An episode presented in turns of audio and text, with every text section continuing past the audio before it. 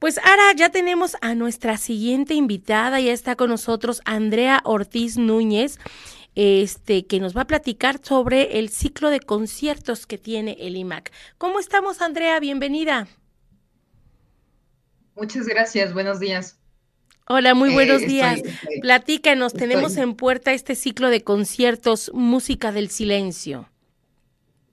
Sí, así es. Pues mira, eh, yo desde el 2019 eh, me dedico a la investigación, recopilación y difusión de la música de las compositoras que prácticamente han sido olvidadas.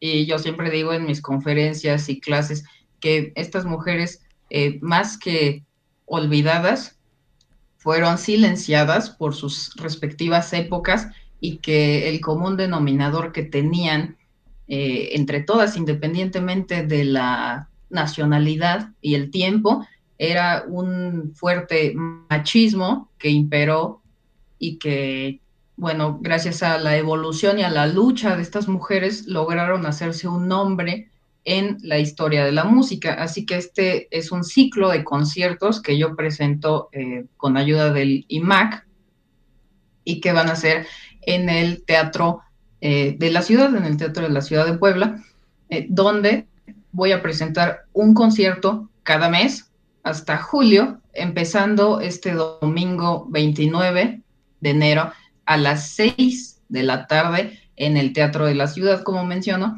Este primer concierto va a ser solo de piano, yo voy a tocar, eh, no solamente voy a tocar, sino que voy a ir explicándole a la gente de quién vamos a escuchar la obra, eh, qué, quién, es, quién fue esta mujer, qué es lo que hizo, eh, y etcétera. Entonces, eh, va a variar dependiendo de los diferentes eh, conciertos, va a haber una temática diferente.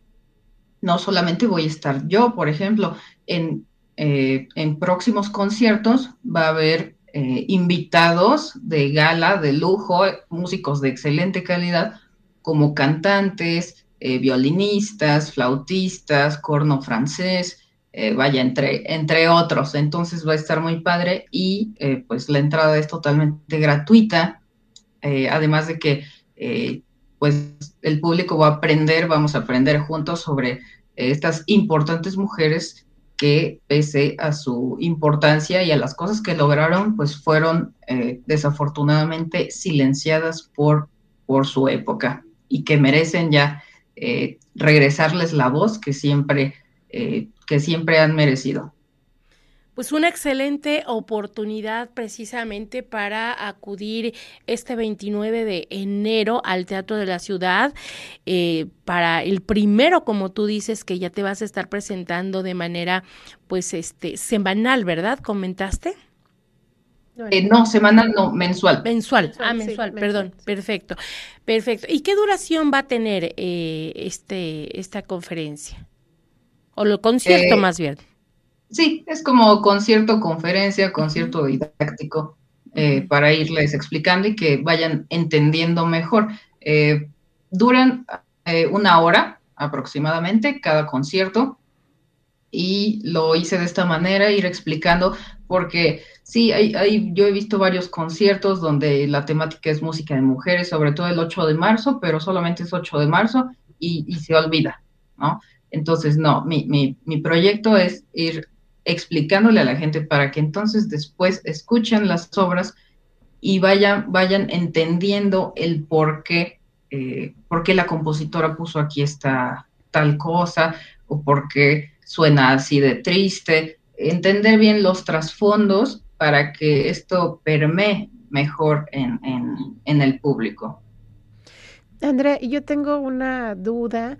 Bueno, de entrada, muchas felicidades. Me parece que este es un gran proyecto, aparte de que por supuesto es necesario y eh, como para em, complementar, eh, para que también pueda servir para nuestro público a manera de referencia, independientemente de estos eh, conciertos que tú darás de manera mensual.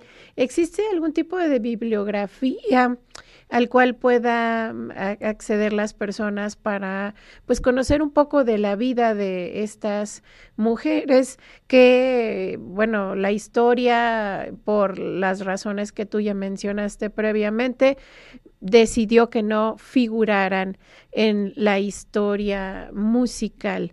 Entonces, sí, mi pregunta va en este sentido, algún eh, libro biográfico o qué referencias también podemos consultar aparte de ir a escucharte.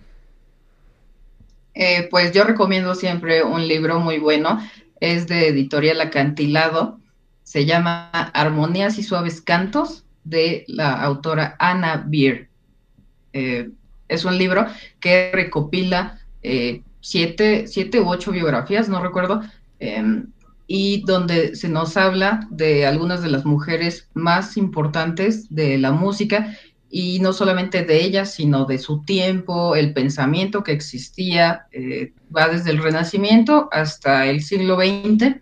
Entonces, está muy interesante porque nos habla, por ejemplo, de cómo eh, a lo mejor en nuestra actualidad eh, parece muy sencillo eh, que una mujer, ver a una mujer tocando el violín, pero por ejemplo en el periodo barroco eso no era correcto, eso no, no, no, iba en contra de la naturaleza de una mujer, porque una mujer estaba destinada por naturaleza biológicamente solamente al matrimonio, al, al embarazo, a la maternidad y todas estas cosas del hogar. Entonces, por ejemplo, ver una mujer con un violín en el siglo XVIII, pues era antinatural. Una, una mujer eh, no podía... Exactamente, sí, prácticamente. Y las mujeres que, que eh, pues se, se, daban a la tarea de estudiar estos instrumentos prácticamente en contra de lo que la sociedad les marcaba, y si lo hacían bien, ah, entonces es que Dios, era que Dios, o los dioses, o quien sea, eh, alguna de las divinidades, eh, la había dotado. O sea, se veían como criaturas criaturas mágicas, en vez de reconocerles eh, su estudio, su esfuerzo y su genio propio. Entonces, sí, yo recomiendo mucho este libro, repito, se llama Armonías y Suaves Cantos, de la autora Anna Beer.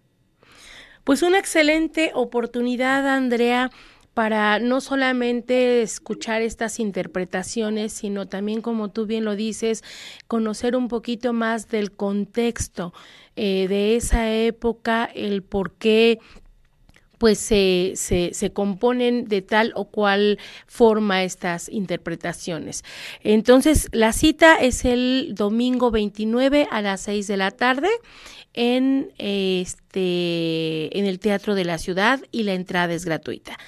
Muchas gracias Andrea por la invitación, mucho éxito y que tengas eh, ahora sí que todos los domingos lleno el Teatro de la Ciudad.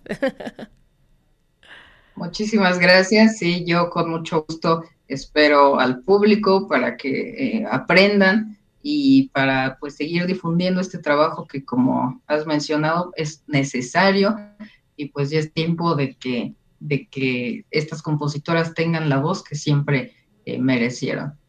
muchísimas gracias. Al contrario, muchas gracias, gracias. Andrea.